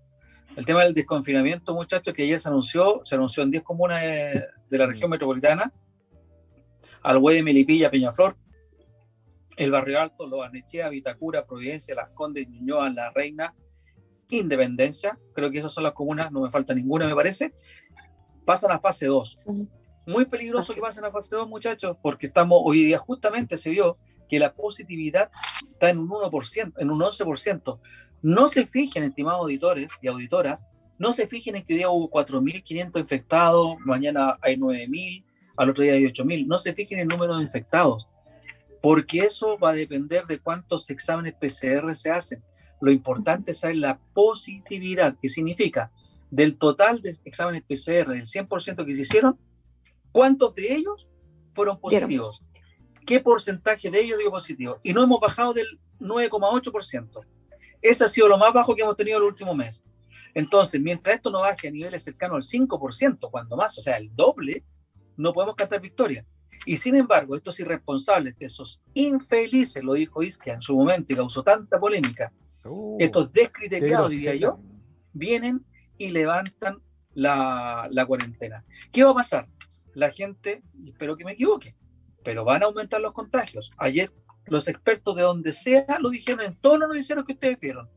De aquí a dos semanas aumenta el número de contagios, justo para las elecciones. Primer dato curioso. Segundo, cuando aumenten, nos van a mandar a cuarentena. ¿Ustedes le van a creer a la autoridad de que es necesario la cuarentena, que es necesario cuidarse? No, pues no le vamos a creer. Ya no, ya. Porque ya perdieron toda seriedad. Entonces, esta cuestión, chiquillo, viene. Me quedo con las palabras de ustedes dos es un desgobierno, es un desmadre. Aquí ya hacen cualquier cosa, es un descriterio de la gente que nos está gobernando. Cada cual, si puede hacer lo peor, lo hace peor. Ya ni hablamos del ministro de Economía, que habla estupideces, ya ni oh, hablamos del pues ministro de Educación, ustedes lo mencionaron, que es otro que habla estupideces, y al final de cuentas, no tenemos futuro, chiquillos. Así lo veo yo. Es que es lamentable. mire, no sea tan negativo, perdóneme, perdóneme, don Luis Miguel, pero yo discrepo de usted. Yo discrepo de usted. Usted sabe que tengo fe en Chile. ah, no, pero eso es otro discurso ya. Sigo con eso. fuera, fuera de broma, ¿Ya? Eh, si la gente sabe, oye, pues si la gente sabe, o sea, hace un año que nos tienen con la cantinela, ya que lávese las manos, que la mascarilla, que la distancia social. Hay porfiados que le ponen color, ¿no es cierto?, en las noticias, que siguen haciendo fiesta y tonteras. Bueno, que se mueran ellos, pues. Era como decía mi abuelito, usted no se preocupe, usted maneje bien. Ya, el loco que va cruzando a 200 por el lado, él verá en qué poste termina. Ya, pero usted cuídese usted, pues. Y eso es lo que el mensaje que tenemos que darle a nuestros amigos. O sea, ya si tiene que salir a trabajar, si tiene que necesariamente salir a comprar, etcétera, bueno, cuídese, ya, porque es lo único que nos va quedando. O sea, no va a venir el gobierno a cuidarnos, no va a venir el gobierno a. miren, ¿qué, ¿qué, accesibilidad tenemos? Hay que vacunarse. Bueno, si usted no cree en la vacuna, qué pena por usted, pero yo sí me vacuno entonces. O sea, mire, cualquier, no dejemos nada por hacer ya, pero tampoco quedémonos sentaditos esperando ya que, que vengan del gobierno, ¿no es cierto?, a, ayudarnos en algo, porque ellos están tan perdidos como nosotros. Pues. Ya la pandemia ha sido una gran derrota no solo para Chile, a nivel mundial. Miren lo que pasa en Brasil. Oye, lo de la India, no sé si vieron las noticias en la India, los crematorios ahí, pero cientos de cadáveres ahí, ya, y, y, después echa la ceniza al gangue, mira, son viarachos. Entonces, ¿qué quieres que te diga?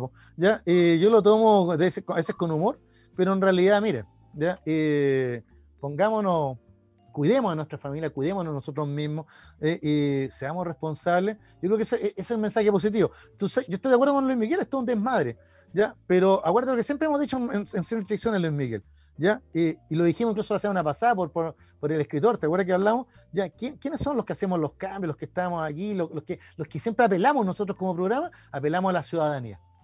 Y, no todos son irresponsables como nos quieren mostrar de repente en las noticias, ya no todos son delincuentes, ya claro, hay algunos que sí, que cuidado, ¿ya? Eh, no todos son estúpidos como algunos ministros de, este gabinete ya de, tío vivo de carrusel, ya de, este terror circo, como comentaba mi amiga hace un rato en el WhatsApp, ya, sino que en realidad eh, nosotros como chilenos vamos a tener que afrontar esto y sacarlo adelante.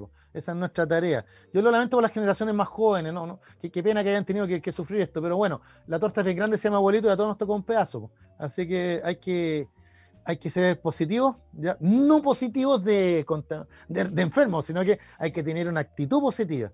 ¿Ya? Porque... Como dice los piensa positivamente. Exacto, porque este país, no, no, sé, este país eh, eh, es un gran país y, tenemos que sacarlo adelante. E, eso es lo que tenemos que hacer. Porque, me emocionaste, Raya. Me emocionaste. Sí, compadre. Y vamos, vamos, a la pausa porque a la vuelta les voy a contar otra historia más terrible. vamos, Lili, con tu, tu arenga. Parecía la de Jorge. Emocioname, por favor. Yo no, no, yo ya no me emociono con Chile, es lamentable, pero soy una de los chilenos que perdió mucha esperanza, creo yo. Me siento súper eh, decepcionado de, Chile, la verdad. Soy bastante honesta. Más allá hay que súper, siento que no, no hay, no se ve, no hay justicia, seguimos viendo los mismos, seguimos agudizando los temas que hemos llevado, llevamos años. No importa el color político, tú mismo hablabas del alcalde de San Ramón, o sea, esto debiese ser un temazo, creo yo, tener a un alcalde que está relacionado así de estrechamente con el narcotráfico, o sea, no debiese ser paso solamente para un canal de televisión, yo creo que debiese ser para todos. Eh, siento que eso es la deuda que todavía tiene Chile eh, y eso ha generado que la gente no crea, eh, que ya no creemos, en su mayoría nos cuesta creer.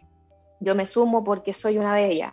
Y puntualmente por este desconfinamiento me sumo obviamente a las palabras de Jorge, pero para mí es una es, un doble discurso más de este gobierno. ¿En, qué sentido?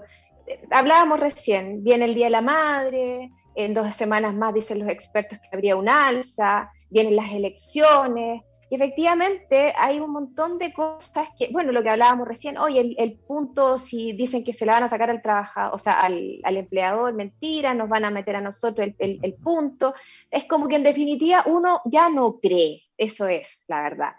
Porque todo calza además, y en algún minuto de estas dudas, este gobierno nos dice, sí, usted tenía toda la razón, le estábamos viendo la cara. Y esto es lo mismo. Desconfinar a las 10 comunas, o dentro de ellas, eh, las comunas del sector oriente, eh, va a permitir una mayor movilidad. ¿Y por qué creo yo? Porque las que no han salido, la gente sale igual. La gente ha buscado maneras de poder salir igual a trabajar, porque a alguna mujer le escuché decir, cuando se hablaba de, de los esenciales, los elementos, los productos esenciales, o sea, para mí esencial es trabajar porque no como, y así de simple. Hay gente que, y es la que mayoritariamente la que vive en el sector poniente, es la que debe salir de sus casas para poder conseguir trabajo qué sé yo, por nombrar jardineros, podólogos, eh, enfermeros, no sé, un sinfín de gamas que uno, incluso uno en su diario vivir, tiene, tiene conocimiento de aquello, que está saliendo igual a las calles. Que salga el sector oriente. El sector oriente es un sector que tiene la posibilidad de hacer eh, teletrabajo, que ya, claro está, por algo bajamos los índices, porque no, yo soy de una de esas, de esas privilegiadas, eh, y siento que liberarnos a nosotros es liberarnos. Es, como la, irresponsabilidad de ya démosle un poquito de aire, pero en definitiva yo creo que es difícil poder controlar el movimiento del sector oriente, porque el sector oriente, ¿qué está haciendo ahora el rubro eh, de restaurantes? Ya está abriendo, ya está buscando las mesas afuera, ya está obvio, todos queremos que esto vuelva a la normalidad y este sector va a salir a consumir y eso es contagio. y por más que tú te cuides, ir a un restaurante, está de más aún. Eh, eh, pero hay que seguir funcionando con esta dinámica de, como decía Jorge, un gobierno que no nos presta el apoyo para poder mantenernos en las casas, lo que significa que uno a estas alturas, tú también lo decías Jorge, en dos semanas más si te dicen, oiga, ¿sabe qué? Los contagios subieron, ¿sabe qué? Ya me importa un cuesco, tengo que salir igual, ah. porque ya el otro día leía un, un estudio eh, de un grupo de psicólogos que decía que en Chile esta rebelión, estos conciertos que se están haciendo eh, clandestinos, clandestinas, ya todo es clandestino acá, eh, decía que ya es porque los chilenos sentimos que la pandemia es parte de nuestra vida y la asumimos como tal. Asumimos que tenemos que estar con la mascarilla, asumimos el pero ya lo normalizamos. Claro, un gobierno que nos ha dicho constantemente que sorry, pero usted tiene que salir a buscar su, su, su salvavidas.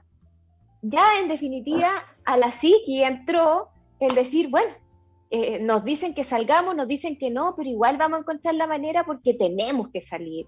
Entonces, eh, yo, más allá de la dinámica de que, que, bueno, por un lado, que, que podamos eh, ir liberando, que se bajen los porcentajes, lo que dices tú, el 11% de positividad es muy, lo han dicho muchos, muchos médicos expertos, eh, muestra un escenario que claramente no está para relajarse, pero volvemos al punto cero. ¿Qué le vamos a pedir a estos personajes?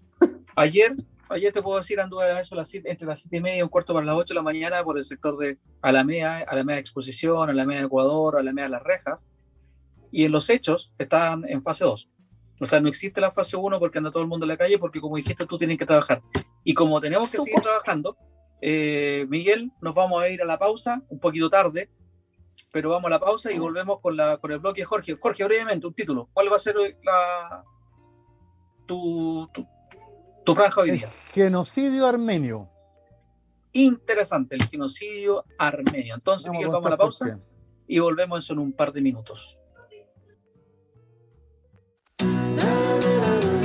No te vayas. Volvemos después de una breve pausa comercial. Disfruta en la sintonía de la hora. Personaliza tus ideas con Estampados MG, una excelente alternativa para estampados de poleras, tazones, cojines, delantales y mucho más. Especializados en personalizar recuerdos para todos los fanáticos del fútbol y clubes de fans. Encuéntranos en Facebook y Twitter como arroba estampadosmg y en nuestro Instagram como arroba estampadosmgcl. Despachos a todo Chile. La mejor opción de precio y calidad la encuentras en Estampados MG.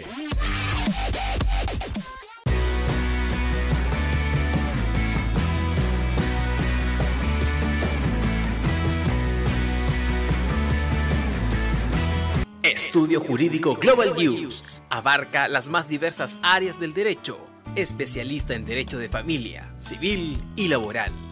Las deudas te agobian Global News te ofrece diferentes mecanismos jurídicos para tu defensa y tranquilidad. Para consultas y atención personalizada, escríbenos el mail contacto arroba global o visita www.global y pide tu hora de atención sin costo. Estudio Jurídico Global News. Estamos al servicio de la gente. Cuivo.cl es un sitio de comercio seguro y libre para todos los que quieren comprar y vender cualquier cosa de una manera segura, fácil y gratuita. En Cuivo.cl puedes encontrar autos, casas, ofertas de trabajo, artículos para el hogar y mucho más. Nuestro servicio está dirigido a toda la población pero nuestra oferta también incluye a las empresas locales que quieran publicar sus productos y servicios a la gente. Cuivo.cl, donde buscar y ofrecer es más fácil. Vota en las diferentes categorías de nuestro ranking. Tú eliges los temazos de la semana en la hoy. Música, deportes, cultura noticias e información. Todo esto lo puedes encontrar en La Hoy. ¿Tu empleador no cumple con sus obligaciones? ¿Sufres de acoso laboral? Con Defensa Trabajador de Global News puedes defenderte.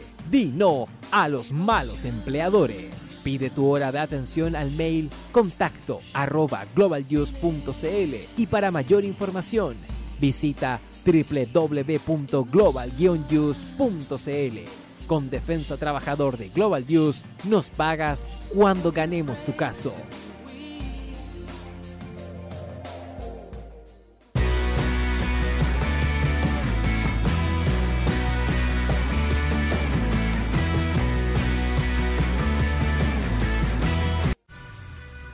Tú, que nos escuchas todos los días, ¿sabes por qué somos la radio oficial de la fanaticada mundial? Si no lo sabes, sube el volumen. Hola tío Hoy, te escucho desde España. Hola Radio Hoy, un saludo cordial desde la ciudad de Simi Valley, California. Desde la lejana Punta Arenas, tío Quimera, por favor, gracias. Hola, buen día, los saludo desde la Ciudad de México. Hola tío, ¿cómo estás? Te saluda Mónica Osuna desde Paraguay. Hola, saludos desde Ecuador. Buenos días tío Hoy. Me les saluda Susan de Guatemala. Hola Radio Hoy, mi nombre es Karen, soy de Argentina. Hola Radio Hoy, saludos desde Bogotá, Colombia. Soy Daxane y los escucho desde Nicaragua.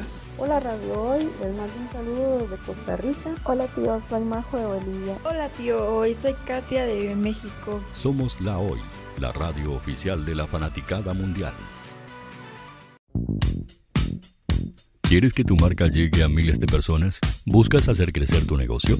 Envíanos un mail a radio@radiohoy.cl y sé parte de nuestra parrilla programática. Únete al equipo de auspiciadores de la Hoy. Los fans de Chile y el mundo nos prefieren. ¿Y tú qué esperas para seguirnos?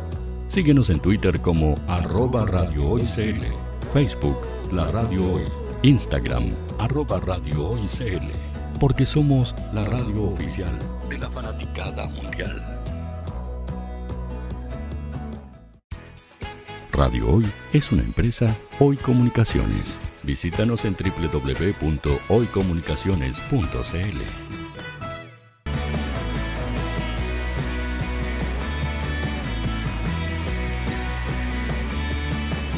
Para Chile, América y el mundo, Radio Hoy, la radio oficial de la fanaticada mundial.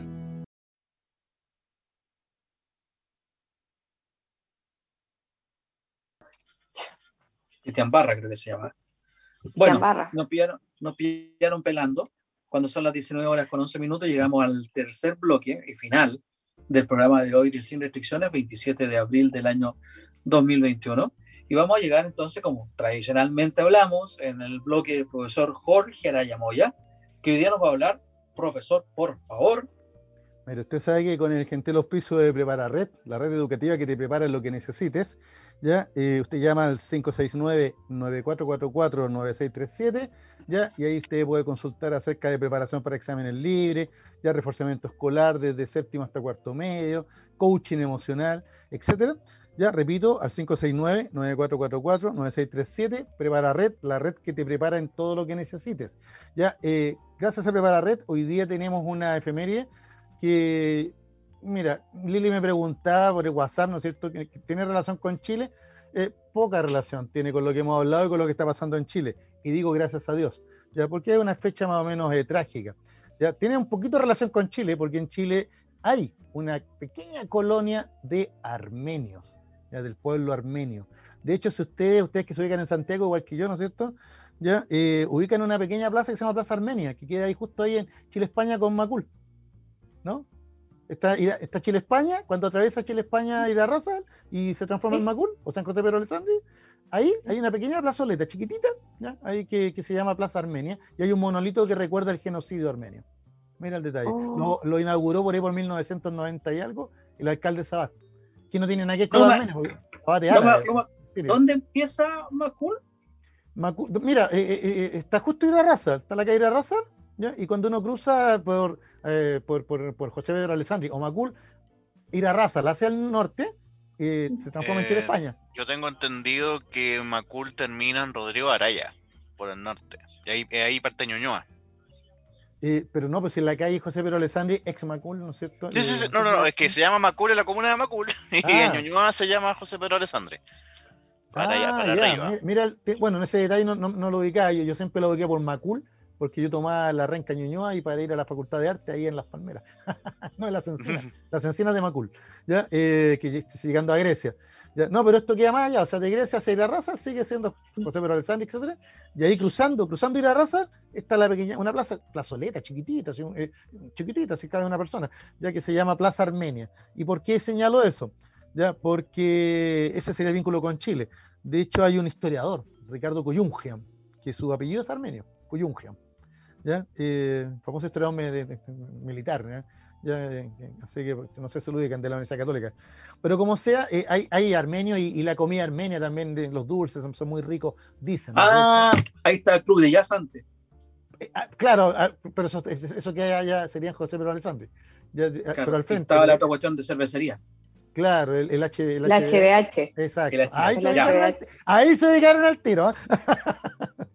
pero quise, bueno, quise tratar de basar piola al decir el club de jazz pero como claro. no echaron, tuve que decir a HBH. Sí, es que en esa vereda, época universitaria. Ahí está mejor, porque justo en esa, en esa vereda. Mira, el, el tema es el siguiente. Eh, yo, ¿cómo me, me, di cuenta de esto? Y resulta que el fin de semana, el sábado, 24 de abril, el presidente John Biden de los Estados Unidos, ya por primera vez, ya hizo un reconocimiento al genocidio de los armenios, lo cual por supuesto causó un escosor pero brutal en el gobierno de, de Erdogan, ¿no es cierto?, el de Turquía, porque el, régimen turco hasta el día de hoy nunca ha reconocido esta matanza. Nosotros podríamos llamarla matanza nomás, porque la palabra genocidio va, a surgir después de la Segunda Guerra Mundial. ¿ya? Y aquí estamos hablando de algo que sucedió el 24 de abril de 1915, ¿ya? en, ah. donde, en donde el gobierno de Turquía de ese minuto da una orden para tomar presos a los principales intelectuales ¿ya? y líderes de armenios ¿ah? de, Turquía ¿ya? Y, procede a su eliminación, o sea, los asesina. Te fijas, los asesinan.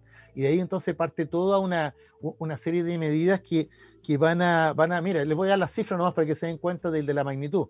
De alrededor de 2 millones de armenios que habían a principios del siglo XX, ya en lo que sería el, hoy día Turquía, en ese minuto Imperio Turco Otomano, ¿ya? Eh, solo sobrevivieron 400.000. Para mí no te puedo creer. Para mí ¿Un millón seiscientos? Exactamente. Turquía, lo niega, Turquía lo niega, dice que fue un millón y medio nomás. Ah, ya. están, igual que con militares. No más. claro. Ya, y, que fue, y que fue por rebeldes. La población fue aniquilada. Exactamente. ¿Ya? Exactamente. Ahora, bueno, vámonos un poquito más atrás. Ese es el hecho que yo quise recordar. ¿Y por qué lo, tomé? Porque que un presidente de los Estados Unidos haga el reconocimiento ¿ya? golpeando a un ex aliado, porque a esta altura ya Turquía con Estados Unidos se están puro dando nomás también. ¿ya? Eh, hace rato que Turquía y Estados Unidos se están llevando mal. ¿ya? Eh, la verdad es que el reconocimiento de que, de que, el presidente de Estados Unidos, una de las grandes potencias del mundo, haga este reconocimiento es un hecho eh, muy importante para el pueblo armenio, que mira, desde más de 100 años que ellos están luchando por ese reconocimiento. Están luchando para que Turquía al final diga sí, perdón. Sí, simple, eso nomás. ¿Te fijas? Eh, porque Turquía siempre ha minimizado el hecho, lo ha colocado como parte de la guerra, ya como parte de la hambruna, o sea, es como que, mira, eh, qué mala suerte, ¿no? Qué mala suerte. ¿ya? Pero no es así, pues. Ahora tenemos que ir un poquito más atrás. Yo le, cuento a nuestros amigos auditores y televidentes que Armenia es un pueblo muy antiguo. Mira qué interesante. de hecho, eh, investigando me encontré con cosas simpáticas. Como por ejemplo, en Armenia se encuentra el monte Ararat. Y ustedes se recordarán por qué es famoso. El monte Ararat. Cuá, cuá. bueno, ahí eh, hay que ser. Ah, ah, mira, don Luis Miguel, ustedes se acordaban porque nos enseñaron eso en, el colegio. En el monte Ararat, ahí llegó el, el arca de Noé. Pues. según la historia del Génesis, ya en el monte Ararat, ahí encalló el arca de Noé, y ahí Noé mandó a la, paloma, encontró la ramita y bajaron, ¿no es cierto?, a tierra. Y entonces, mira la, historia de los armenios. Según los armenios, ya el bisnieto de Noé, ya, eh, es el descendiente, es el padre de todos los armenios, ya, es el padre de todos los armenios. ¿Ah? ya por ahí tenía el nombre, ya que el nombre traducido sería así como pastor de caballos y, asnos, ¿ya? Eh, o sea, un, criador de, animales. ¿ya? Pero esa es la tradición bíblica. ¿ya? Eh, ahora, ¿por qué es tan interesante esto de esta tradición bíblica? Porque los armenios, en realidad, ah, si contamos la historia real, la región ha sido habitada desde la prehistoria y es una de, los, y una de las zonas importantes eh, en la historia de la humanidad, porque ahí surgió por primera vez la domesticación de las plantas y los animales o sea, en la zona de Armenia, ya en, donde está el lago Van, toda esa zona ahí de Armenia, eh, es donde se hicieron las primeras experimentaciones con cultivo de, trigo salvaje, ¿ya? Y, tal como la leyenda, ¿no es cierto?, esta del, del arca Noé recordaba, ya la domesticación de animales, en este caso cabra, cerdo y caballar, ¿te fijas?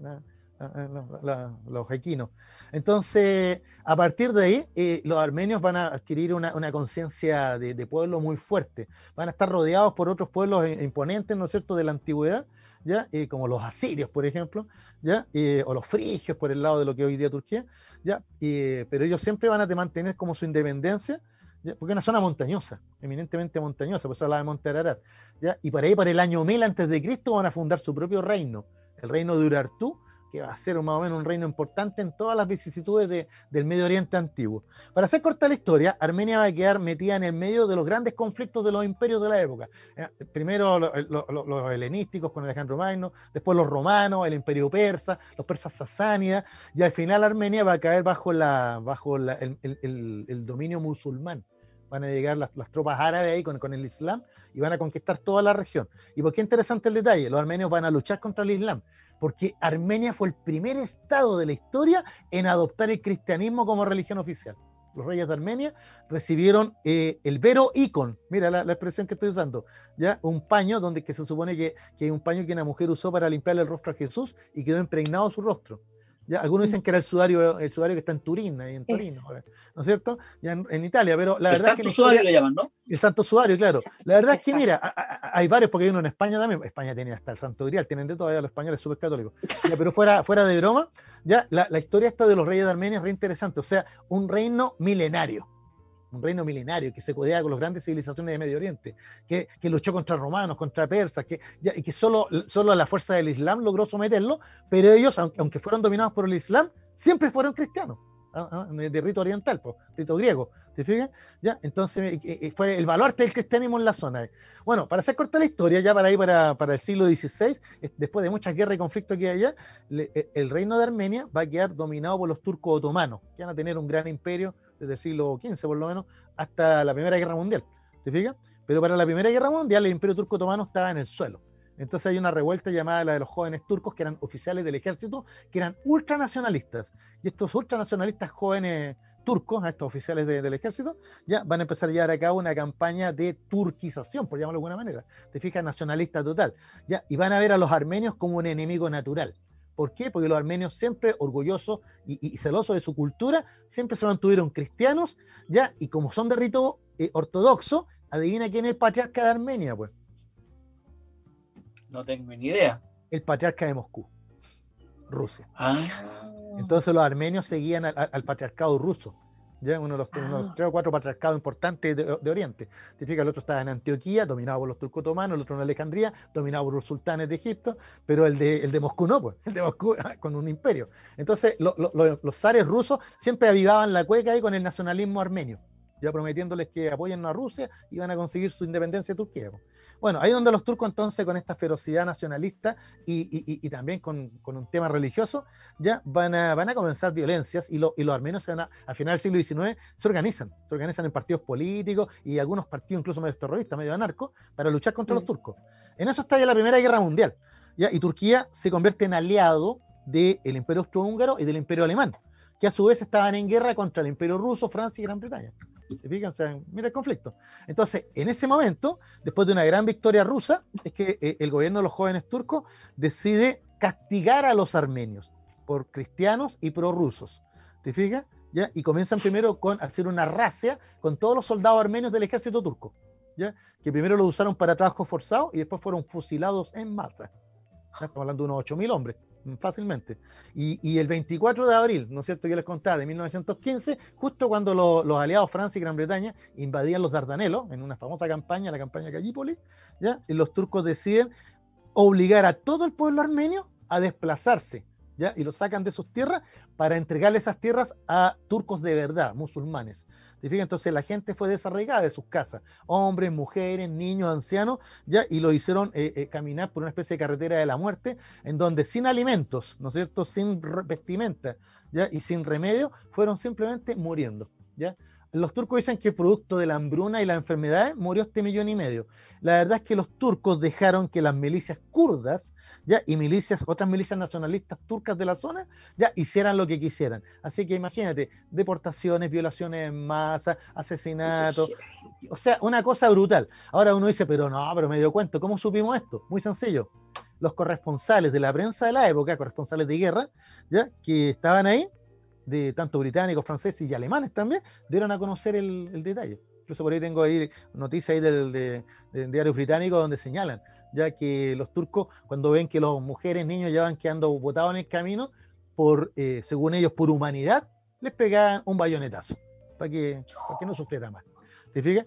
Entonces, eso explica que entre 1915 y 1916 tenemos estas cifras horribles. Y para 1920, cuando ya se, restablece el orden, por decirlo, en, Turquía, llega un nuevo gobernante llamado eh, Mustafa Kemal, el famoso Ataturk, ¿ya? que él, él, no reconociendo el genocidio, se dice, oye, los jóvenes turcos hicieron cosas brutales, así que vamos a, vamos a restituir a, a esto. Entonces, él le da la posibilidad a los armenios de volver a sus hogares. ¿Te fijas? Pero ¿cuántos vuelven? 400.000. Entonces, ahí en 1920, O 500.000 según el gobierno turco. O 500.000 según el gobierno turco. Entonces, a, partir de ahí, los turcos siempre hablaron de que, de que, los armenios se la buscaron por apoyar a Rusia en la guerra, por ser rebeldes, ¿ya? Eh, y, por querer la independencia. ¿Te fijas? Entonces, se la buscaron, pues. ¿ya? Entonces, el tema es que muchos países del mundo ya eh, hablaron de, de, la masacre de los armenios, ¿ya? Pero solo después de la Segunda Guerra Mundial se instaló el concepto de genocidio que era por el tema del holocausto judío, que lo hemos hablado ya con Luis Miguel otras veces. ¿ya? En este caso se empezó a usar entonces el, concepto de genocidio armenio. Y muchos estados ¿ya? O, grupos de, derechos humanos lo han reconocido como tal. ¿ya? Y lo importante es que este sábado el presidente John Biden no solo recordó la efeméride, sino que habló como presidente de Estados Unidos de un verdadero genocidio. Por supuesto trayendo la, molestia de Turquía ¿ya? y la indiferencia de otros como los rusos que tenían harto harto que decir en esta historia y Rusia siempre ha mantenido silencio. ¿Por qué? Porque Armenia va a ser parte de la República Soviética en su minuto. Ahora Armenia es un país independiente. De hecho, los armenios celebran dos fechas en el año. ¿ya? Uno que es el Día de la Independencia, el 21 de septiembre de 1991, ya que ahí hacen sus comidas, y la otra fecha que se llama el Día de los Mártires, 24 de abril. ¿Te fijas? Así que ah, quería contarle esta pequeña historia porque realmente nos sentimos tan mal con lo que nos está pasando con la pandemia eh, y, nos olvidamos que otros pueblos, por Dios, que han sufrido, sin embargo, han tenido resiliencia, mantienen sus tradiciones, sus costumbres y su historia. Mal que mal descienden de Noé, ¿no? Si me dais un minuto, yo. de Armenia. Dígame. ¿Usted sabe que la historia es nuestra? No, no, todavía no, todavía no, todavía no. Antes que se meta mi gloria. Antes que se meta mi gloria. Ya, tírele. Oye, lo primero, la tradición de amistad entre Estados Unidos y, Turquía llegó a su máximo apogeo cuando Turquía estuvo en la OTAN claro. e instalaron misiles en territorio turco y a raíz de eso vienen los misiles en, territorio cubano, la crisis de los misiles. Nunca se menciona eso, siempre se dice que fue Nikita Khrushchev que por su cuenta instaló los misiles en Cuba, provocando a Estados Unidos cuando había sido al revés. Los estadounidenses instalaron misiles en Turquía. Y esto fue una respuesta de la Unión Soviética a un acto de, eh, a un desafío, una provocación de Estados Unidos a la Unión Soviética. Eso es lo primero que quería decir. Lo segundo, usted debe saber algún prohombre, no, algún famoso armenio. Bueno, yo te mencioné a Ricardo Guyungen por, el historial que yo conocí, pero cuénteme usted, a ver. Charles Aznavour. Oh, tiene, bueno, claro, mira, ya, que, hablamos del genocidio armenio, oh. deberíamos hablar de la diáspora armenia y usted tiene, toda la razón. Venecia sin ti, pues sí, claro. Ah, el, el, futbolista, el futbolista. El ah. No, pero hoy en Maya. Ya. Un tenista. A ver. Andrea Agassi. Agassi también de origen armenio. Mira, iba a decir, los, papás, los papás se cambiaron el nombre. El papá se cambió el nombre para evitar persecución. Eh, Oye, el del cabezazo, el futbolista este que le dio el cabezazo al italiano en una final del mundial, ¿te acuerdas? ¿Platini? No, no, por francés. El que está ahora Zidane. Eh, ah, no, pero ese es argelino, tiene razón. Zinedine Zidane es argelino. No, sí, es, no, no, espérate. Sara Saúl. Eh, ah, el, uno que tampoco saben ustedes. A ver. Lo estoy viendo. Es Steve Jobs. ¿No te puedo creer Steve Jobs. La, Steve Jobs es estadounidense, pero la familia adoptiva es de origen armenio. Mira. Ah. Bueno, Gary Kasparov, un gran campeón mundial. De la Unión Soviética, pero armenia. De la, de la Unión Soviética cuando Armenia era parte. Oye, y, había un, canciller, un canciller de, la Unión Soviética que era de origen armenio también. Pensé yo que era eh, ¿No era? ¿No era? pero de Georgia. No ah, de Georgia, ya, de Georgia. Yo también pensé que era Armenia. Al ladito, al ladito. Jorge, usted cierre para que nos despidamos porque Miguel nos está echando. sí, sí, oiga, usted sabe que la historia es nuestra, pues. Y la hacen los pueblos, la escriben los es pueblos. Cíclica.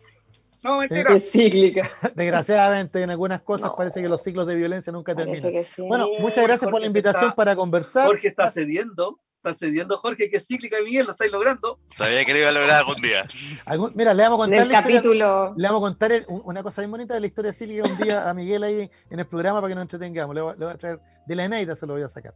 Ya, oye, gracias por la invitación. La próxima semanita, una nueva historia, pues. Muchas gracias.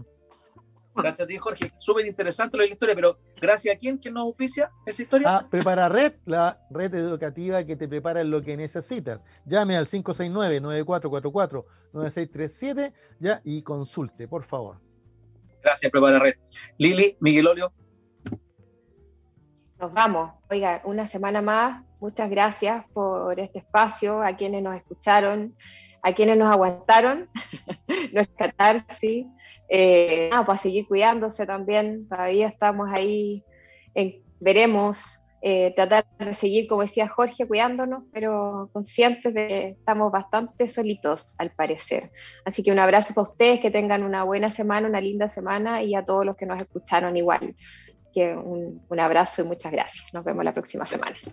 Gracias Lili, gracias Jorge. Jorge, gracias por, eh, por la historia. Es muy interesante lo de, lo de Armenia siempre nos obligáis a investigar, a buscar, a buscar datos. Sí. Siempre nos estáis, sacando ese músculo. Así que muchas gracias. Y gracias a Prepara Red que, permite que, podamos tener este, este, espacio. Lili, gracias por la compañía de siempre. Miguel Olo, gracias por ponernos en el aire. Me despido. No dejemos que el descriterio nos domine, no dejemos que los infelices nos dominen. Cuidémonos. Como dijo Jorge, todo parte por el autocuidado también. Si tenemos que salir a trabajar, hagámoslo cuidándonos lavándonos las manos, usando la mascarilla, manteniendo la distancia social. No nos entreguemos, por favor. Soy Luis Miguel Ratamales, le doy las gracias por estar aquí. Nos vemos el próximo martes a las 18 horas y a contar de mañana vamos a estar en YouTube y también en Spotify.